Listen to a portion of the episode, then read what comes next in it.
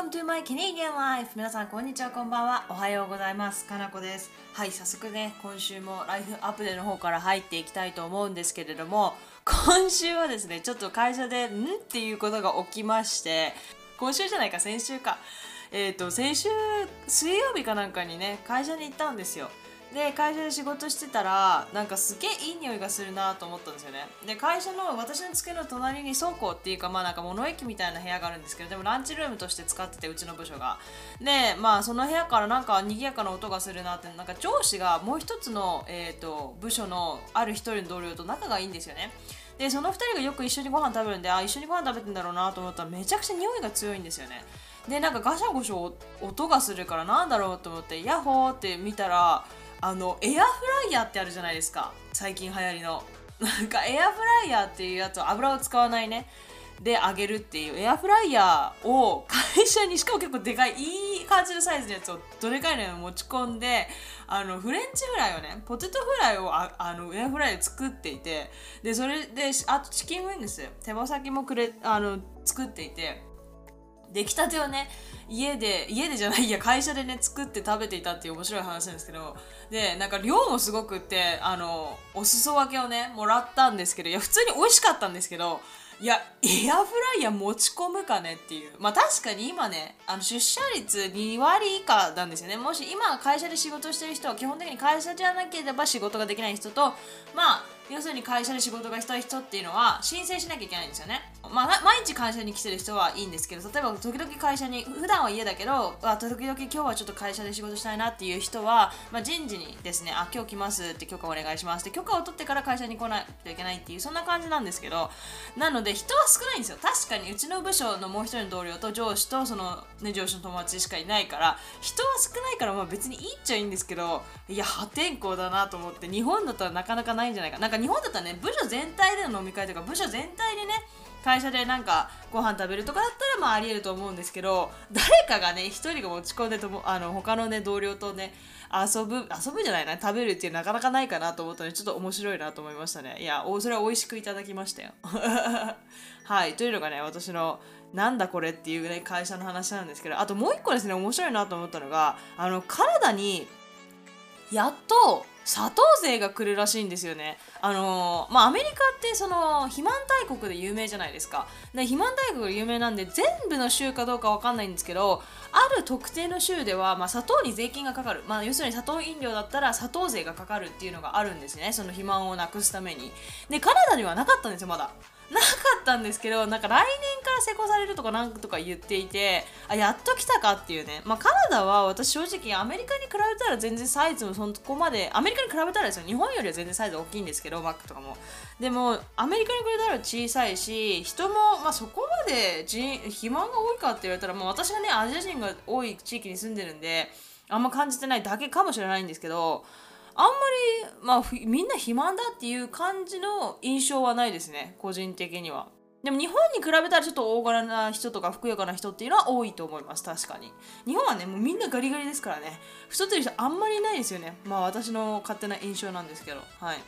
で、まあ、今回のねトピックに早速ね入っていこうと思うんですけれどもあの、まあ、このトピックはですねずっと喋ろうと思ってたんですよね。でずるずるとちょっと引きずっていてこれ実はまあね話そうと思ってたんですけどなんか皆さん留学する時って、まあ、留学エージェントにいろいろねお願いするじゃないですか。準備だったり申請書類だったり学校の入学入門ね、入学だったりとかいろいろ。でその段階で、まあ、留学ビザっていうのがねどこの国に行く場合でも申請しないといけないんですよね。でそれがすごい実は皆さんが思ってるよりも簡単だよっていう話となんで自分でした方がいいかっていう話をねしたいんですよ。でまずお話ししたいのが日本国籍の強さなんですね。で世界的にはパスポートランキングっていうものがあるんですけど要するに他国に入国するときにビザを事前申請しなくていい国の多さランキングなんですけど日本は常にトップ3なんですよ。でそれはやはり国としての信頼度を表していると思うんですけどもとてもありがたいことですよね。だから日本の人っていうのはすごく世界に信用されてるってことなんですけどでまれにその事前申請しなければいけない国もあるんですけど日本人でも。でも入国ビザが却されるっていうことがまずないと思います。まあ、これは私のね勝手な考えなんですけど例えば私の友達も中東のですねある国に旅行に行くってなった時に、まあ、観光ビザであの事前申請が必要だったんですよね。でカナダから行くってなってでカナダのに領事館があるんですけどバンクーバー周辺にはなかったんですよ。だからカナダの国内のその国の中東の国の領事館にパスポートと申請書をパスポート本物ですよ。実物を送らないといけないんですよね。で実物を送ってもらってで送り返してくれるっていうシステムだったんですけど、まあ、送るのもねパスポートなんでちゃんとしたいうメールでね送んないといけないのですごい大変だったんですけどそれがですね送ってちょっと不安じゃないですか。パソパスポートね持ってなきゃいけないわけですから本当ならね法律的にはね外国人ですから。でどうどうなるんだろうと思ったら3日後にはですねもう帰ってきました。で帰ってきてパスポートのみが帰ってきてしかもそのビザがねパスポートに発行されてそのままペタって貼ってあって帰ってきたんですよ。めちゃくちゃ早いですよね。執行と早いって思って、まあ、これはもうほんと形だけの事前申請だなっていう風に友達のねすごく話してました。なんか要するに空港ではびっくりしちゃうから事前に教えてねっていう感じのぐらいの感じですなんか審査とかをしているっていうわけではない気がしましたね。ですが一方、まあ、その子はね日本人の話ですよね。一方私の祖母が中国国籍なんですけど、まあ、私のねカナダの卒業式に来てくれようとしたんですけどその時にもちょうどねもう一人のいとこがアメリカにいたんですよ。だからおばあちゃんが来るなら、まあ、どうせだからカナダとアメリカどっちにも行こうってなったんですよね。まあそれはそうなりますよね。高齢ですからね。でアメリカとカナダのビザのどちらにも申請したんですよ。当たり前なんですけど。だけどそういう場合って、まあ、カナダ側ってアメリカの申請結果をすごく気ににするんですよね。だからカナダ側が先に許可することってないんですよ。まずアメリカ側が先に許可してでカナダも許可か、まあ、却下っていうのが出るんですね。大体。これはまあアメリカとカナダのね国の関係性の問題なのでちょっと深くは喋んないんですけど、まあ、そういうのがあるんですよね。で祖母はアメリカの大使館で面接を受けることになったんですよね。なんか面接あれですよ。観光ビザですよこれ。観光ビザなのに面接を東京にわざわざ行って受けなければならないっていうね。でその面接の時もおばあちゃんもちろん英語が喋れないわけですよ。でも面接官はもちろんアメリカ人ですよね。だから通訳の方をつけてくださったんですよね。あの大使館の方が。でも大使館がつけてくれたくださった通訳の方がえっ、ー、と中国語共通語を喋る方だったんですよね。でうちの祖母っていうのは、えーと、共通語を聞くのは分かるんですけど喋れないんですよ。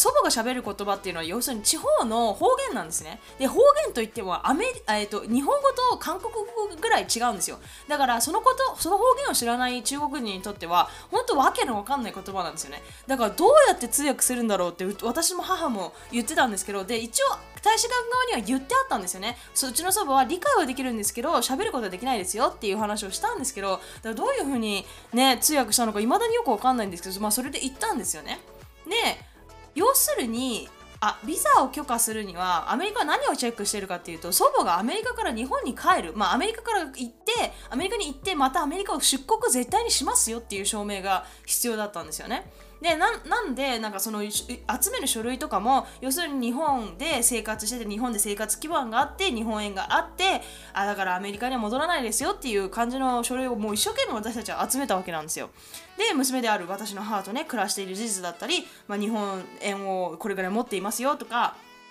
まあ、アメリカにはいとこ以外の家族はいないっていうことをね説明したりとかいろいろね書類を集めたんですよ。でですが、まあ、結局ねお察しの通りビザが却下されるんですよ。で却下した理由っていうのが私も一応ね却下理由をチャラッとですけど教えてくれるんですよね。その手紙読んだんですよ。読んだら祖母がアメリカから戻る保証が証明できないためっていうことだったんですよ。もう私ね本とブチ切れちゃってもうこっからねアメリカ嫌いの始まりなんですよ。もともとねその前からアメリカのことはねあんまり好んでない、まあ、このポッドキャストを聞いてくださってる方はね私のアメリカ嫌い嫌いって言ったらあれですけど嫌いがなんかちょっと分かってると思うんですけど私あんまりあんまりファンではないんですよ。でその時本当にブチ切れちゃってなんでかっていうと祖母って本当にもう80代なわけですよ。で80代の祖母がねアメリカって医療保障がないわけですよ。日本みたいに。でアメリカ行ったら間違いなく外国人なわけですよ。で外国人がねアメリカにわざわざ行ってねね家族もいとこしかいない。で医療保障がない。祖母はやはり高齢ですから医療保障が医療を受けてるわけですよ。月1でお医者さんに行ったりとか。日本ではねあの永住権にはないんですけどそのステイ許可をもらっていますしあの医療保険を払ってますからあの医療が受けられるわけなんですよね。ありがたいことに素晴らしい日本の医療医療ですね。受けることができるんですよ。もちろん保険も払ってますよ。でなのでそんな祖母がですね自分の命の危険を冒してなぜアメリカに滞在するんだっていう私のからのあの考えなんですよね。私が祖母だったらもう絶対アメリカなんかに残んないですよ。だって医療保障はないし治安は悪いし頼る人はいないし言葉は喋れないし。じゃあなんでアメリカ行くんだっていう話じゃないですか。なんでアメリカにあ行くんだじゃない？なんでアメリカにステイするんだって話じゃないですか？だからアメリカからするとなんか移民をとにかくなんかなんていうんですかすごく拒否してる感がひしひし伝わってきていや本当何様なんだって私は思っちゃったんですよね。だから本当にもう頭おかしいなと思っちゃってまあ多分ですけどその通訳とかであんまりねちゃんと通訳されてなかったっていうのも本当はあると思うんですけど本当になね納得いかねえなと。その理由がね納得いかないなっていうのがすごく覚えてます。なんかもっとねちゃんと他に理由があるんだったらいいんですけどそれを理由に却下っていうのは頭おかしいのかと本当にね思いました。で後から母に聞いた話なんですけど中国系の旅行会社にお願いすればビザが降りたらしいんですよ。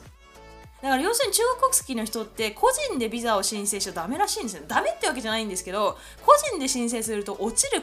可能性が高い。会社を通した方が確実に帰るっていう保証にみたいなものがあるみたいなんですよね。だからその、まあ、中国系の旅行会社にお願いすれば絶対ビザビザが下りたみたいよっていう話を聞いてもう本当にね腹立ってしょうがなかったですね。なんか旅行会社しか知らないような抜け道っていうかやり方があるのか分かんないですけど、まあ、会社がバックについてるからっていうのはあるのかもしれないんですけどそんなビザってなんだよって思いましたね。じゃあ個人でね申請できないようにしろよって本当に思ったし本当にめちゃくちゃだなって思いました。だからそのでもその時に本当に中国国籍っていうか国籍って大事なんだなってその時にすごくね思いました。なんか他国に行きにくくなるんだっていうのがねすごく実感しました。だからね本当にね日本国籍で生まれてる時点で社会の中で言うと本当にね有利なポジションに結構いるんですよ。で誰かがね最近ね親ガチャの話をしてましたよね。子は親を選べないっていう、まあ、それもまたしかりなんですけども国ガチャっていう時点では生まれた時点に日本人全国民を勝ってると思いますよ界基準で言ったら。でこれは多分世界に出ないとちょっと感じることができないと思うんですけれども例えばですね私の高校にもいろんなね国の留学生がいたんですよ。カナダで留学してる時に。で手軽にね隣国のアメリカに旅行ができるのは、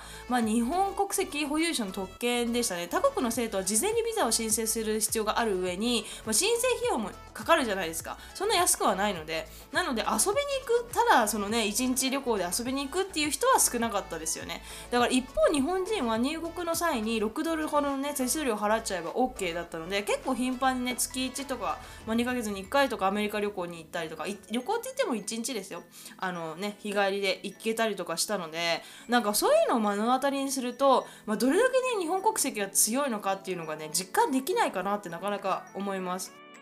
なんか日本国内にも外国人っているじゃないですか。なんか外国人研修生とかね。だからそういう人たちとかと関わりを持ってるとあの持ってみるといいと思います。そう多分そういう人たちは多分言ってくれると思いますよ。国ガチャに日本人は勝ってるってね。あのー、ねそういう人たちってビザを取る国外に出ることがもう本当に難しいのでそういう意味では日本人はね本当に恵まれてるなと思います。で彼らって私たちが日本人に生まれただけで優位だって多少は思ってるはずなんですけどもちろんねヨーロッパとか北米の人じゃなくてね東南アジアとか中東東欧の人々にだけ限るんですけれどもまあそれでもねあのその人たちは多分まあ、わざわざ日本に来て出稼ぎに来てる人だっていっぱいいるじゃないですか。でそういう人たちのねちょっとお話ししてみるとねどれだけ自分が、ま、恵まれてるのかなっていうのがね本当にあの実感できるかなと思います。このビザ申請が楽であるっていうことと却下されることが少ないっていうのがかなり重要でこれはどういうことかっていうとビザ申請を自分でしていいってことなんですよ。で当たり前じゃんって思った方もいらっしゃると思うんですけどさっきも言ったようにですね中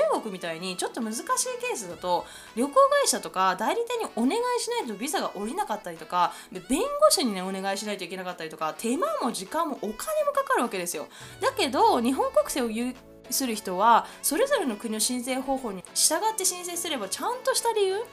例えば書類の不備とか申請条件の不一致だなどがない限りは却下されることってまずないと思うんですよね。でしかも申請書類も他国に比べると結構少なかったりするんですよ。だから申請書類も申請条件も国によってねちょっとこれ差別になるのか分かんないですけどちょっと違うところがあるみたいですよやっぱ。あの申請許可率とかね。で私がカナダの留学ビザを申請したのが16歳の時。で約14年ぐらい前なんですけどあのその時って今ほど日本語の情報っていうのはそこまで多くなかったんですよね。で当時留学エージェントを通して留学の準備をもちろん進めてたんですけどあのビザ申請もお願いすると手数料が大体2万円とかかかるんですよ。で2万円って安くないじゃないですか。でしかもでしかも私当時中学生だったので結構高いなって感じたんですよね。で当時母が忙しくてできることは自分全て自分でねやってた子供だったので自分でやってみるって聞かれたんですよ母親に。私はできないよって言われたんですね。で言われて、まあ、自分でねじゃあやってみますって申請してみることにしたんですよ。で東京に、まあ、るカナダ大使館に、まあ、実際に行けると距離だったっていうのはもちろんあるんですけど、まあ、それでねそれなりに自分自分なりにその日本語でネットで必要書類を調べてですねそれを一生懸命揃えてカナダ大使館の窓口まで行ったんですよ。まあ凄まじい場違いさをねすごく感じました肌で。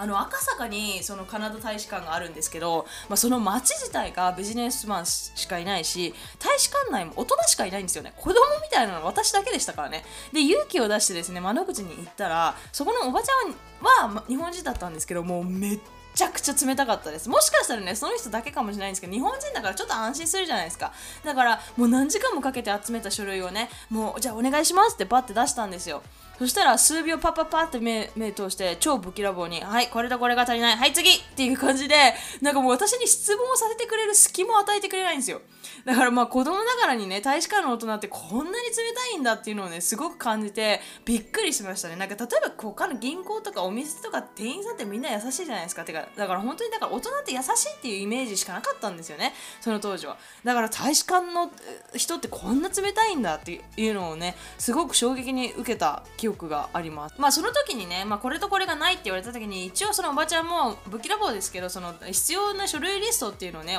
あの一緒につけて返してくれたんですよ。でそのリストがあったので次に行った時はもうリストの通りにね書類を準備して持ってったので全然あのその時は受理してくれたんですけどでも例えばね地方に住んでる人は直接大使館に行って書類を確認してもらうことは難しいかと思うんですよね。なのでまあそれはちょっと不安っていうのは分かるんですけど今はね電話やメールで問い合わせすることは可能ですし何よりもね今ネットに昔以上の膨大な量のね情報がありますので今よりあの昔より全然やりやすいかと思います。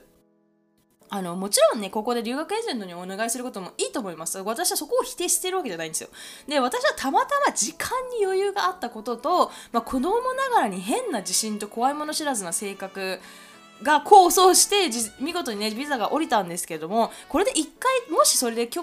あの却下されるとまた書類を揃え直して再申請ってなっちゃうので、まあ、留学エージェントの力を借りてちゃんとプロの、ね、第三者に目を通してもらってややることも正しいと思います。で実際に私は永住権の申請っていうのをしてるんですけどカナダで。申請っていうのはプロにお願いしました。でも永住権の申請を実際に自分たちでやってる人の方が多いんですよ周りだと。確かに数十万とかってかかっちゃうので頼まない人も多いです。で自分でやってる友達も何人かいるんですよね。でみんな降りてますちゃんと。で私と旦那は費用がかかっても確実に1回でしかも早く降りるプロスプロにお願いしようっていう風に決断したんですよお互いに話して。私は入れたくない。で旦那も入れたくない。だからじゃあお願いしようっていう風になったんですね。だからなので別に自分でやるのが正しいかっていうことを言いたいんではなくてみんなが思ってるほど自分でやれないことはないよっていうことが言いたいんですよね。だから時間に余裕があるなら自分でやって費用を抑えるっていうのはすごくいいかなと思います。で個人的にはですね私の個人的な考えですよ。個人的にはあの留学エージェントに頼まなくても自分でできることっていうのは本当に全部全部自分でした方がいいと思います。あの海外に出るとどうしても外国人である私たちっていうのは弱者になるんですよね。でしかも日本のように政府や学校機関がちゃんとしてないことも本当にザラなんですよ。てかしてないことの方が多いです。だから例えば1回ダメと言われても自分で法律やそこのルールを調べてもう1回言いに行ったら話が通って OK になったとか本当にザラにあります。私も短大の時に教教授に直談判して普通なら数えてもらえない単位を内容が一緒だったということをあの証明と説得して認めてもらったことがあるんですよね。6単位ぐらい。で転入する時も同じことしました。カウンセラーに持ってって同じクラスとしては普通なら認められない。まあ名前が違うだけで内容はほぼ一緒みたいなクラスがあったんですよ物理で。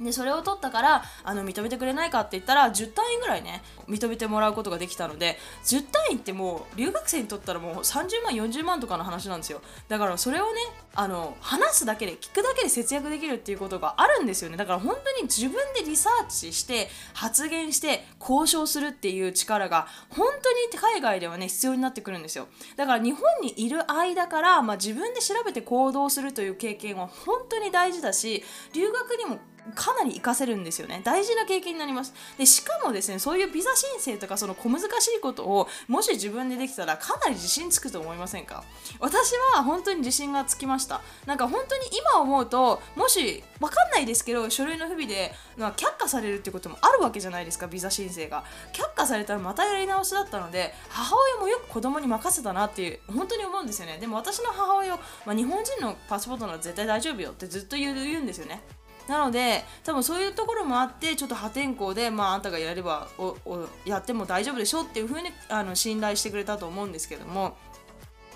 そういう理由でですねあの私は本当に自分でやりました。なんか2万円分のあの節約できた価値があったかって言ったら2万円以上の価値があったと思いますね。すごく自信になったしその自分でやったからそのビザをあそうビザをですねその留学生って延長できるんですよね。学校に在籍してるっていう証明があれば最初のビザは留学ビザですよね。入学証明があればできるんですよ。で入学中に例えば1年間とか2年間しかくれないんですよね。だって高校3年間行くとしたらやっぱり伸ばさなきゃいけないじゃないですか。だから留学中にビザを伸ばす時のその延長申請っていうのがあるんですけどそれは本当に簡単でした。最初のビザの方の申請の方がすごくやっぱり書類とかが多いので次のからの延長申請っていうの結構あのの大変じゃないんですよ最初に比べると。だから高校大学と全部ねほぼ自分でやっていたのでそこもねもいちいち代理店にお願いしてたらすごくお金かかるかなと思うのでそういうのはね全部自分でやるとお金の節約にもなるし経験にもなるし自信にもつながるので本当にねいいと思います。なのでそうですねそういう海外ではその本当にさっきも言ったんですけどリサーチ力と行動力が本当に必要であの短大の時にスクールカウンセラーっていう学校のねそのクラスどれ取ったらいいとかいうあの相談をできるカウンセラーっていうのがいるんですけどもあの一回なんか私がネットで見たことを、まあ、確認するみたいな感じで学生ってやっぱ確認したいじゃないですか。ネットではこう書いてあったんですけど正しいですかみたいな感じで持ってったらあのいやあ違うねって言われたんですよ。で普通にらまた調べてくれてその見てあなんか違うことが載ってるなと思ってちょっとよくわかんない。あ編入の時の話ですね。編入の時で入学志願の締め切りがなんかの話で聞いたら違うよこういう風に書いてあるよって言われたのであそうなんだと思ってでもどうしても納得がいかなかったんですよね。自分で調べた時はこうやって出てきたのにと思ってもう一回調べたらやっぱそうやって出てきたんですよ。だからあじゃあもう編入先の大学に聞こうと思って編入先の大学に聞いたらやっぱ自分が調べてたことがあったんですよだから要するにカウンセラーが言ってることが間違ってたんですよ私の短大の。でもし私の短大のカウンセラーの言うことを聞いてたら私入学1年遅れてたんですよ。だからそれぐらい本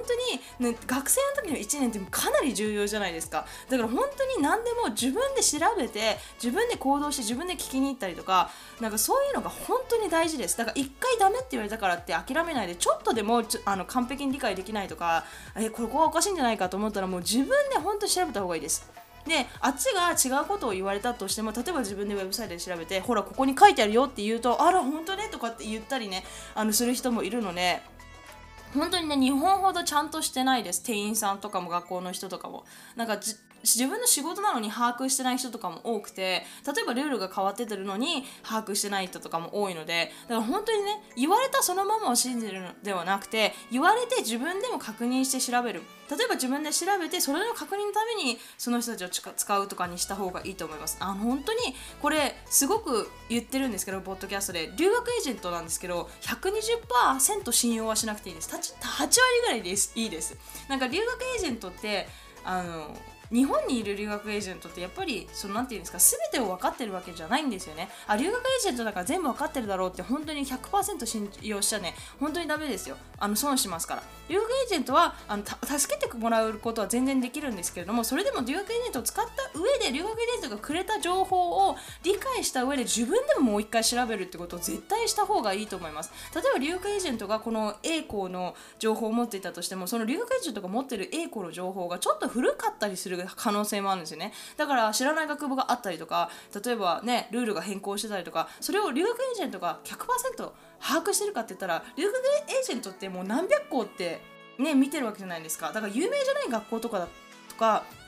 ね、特殊な学校とかだったらあんまり生徒を入れてない学校だったらね頻繁にチェックしてない可能性もあるんで本当に本当にねあの自分で調べるっていう癖をつけた方がいいと思いますね留学を考えている人は。なのでそれがもう自分を守る術だし得をする知らないことって本当にね損なんですよ。情報社会なので今は特にだから本当に自分で調べて行動するっていうね癖を日本にいる時から本当につけた方がいいんじゃないかなと思います。でも日本人ってね結構真面目なんであの言われたことを鵜呑みにしちゃう人も多いんですけど、まあ、ちゃんと調べる人はねいっぱいいると思うので留学に関しては。だから私はそこまで心配してないんですけどただねほらあの留学生とかで留学エージェントを鵜呑みにしちゃう人っていうのはちょっと見たことあったりとか聞いたことがあったりするのでそこだけね本当に気をつけてほしいかなと思います。はい。ということでね、今週はここら辺にしたいと思いますが、いつも通りですね、Apple Podcast で聞いてくださっている皆さんは星5つつけてくださると本当に励みになります。はい、お便り、質問、罵倒等々もいつでもお待ちしております。概要欄に E メールアドレス、Twitter、それからお便りフォームですね、いつも通り載せてあるはずですので、好きな方法でお便りとかいただけたらなと思います。はい、では今週はこれぐらいにしたいと思います。Thank you all so much for listening. I hope you have a wonderful week and I see you all on my next podcast. Thank you very much.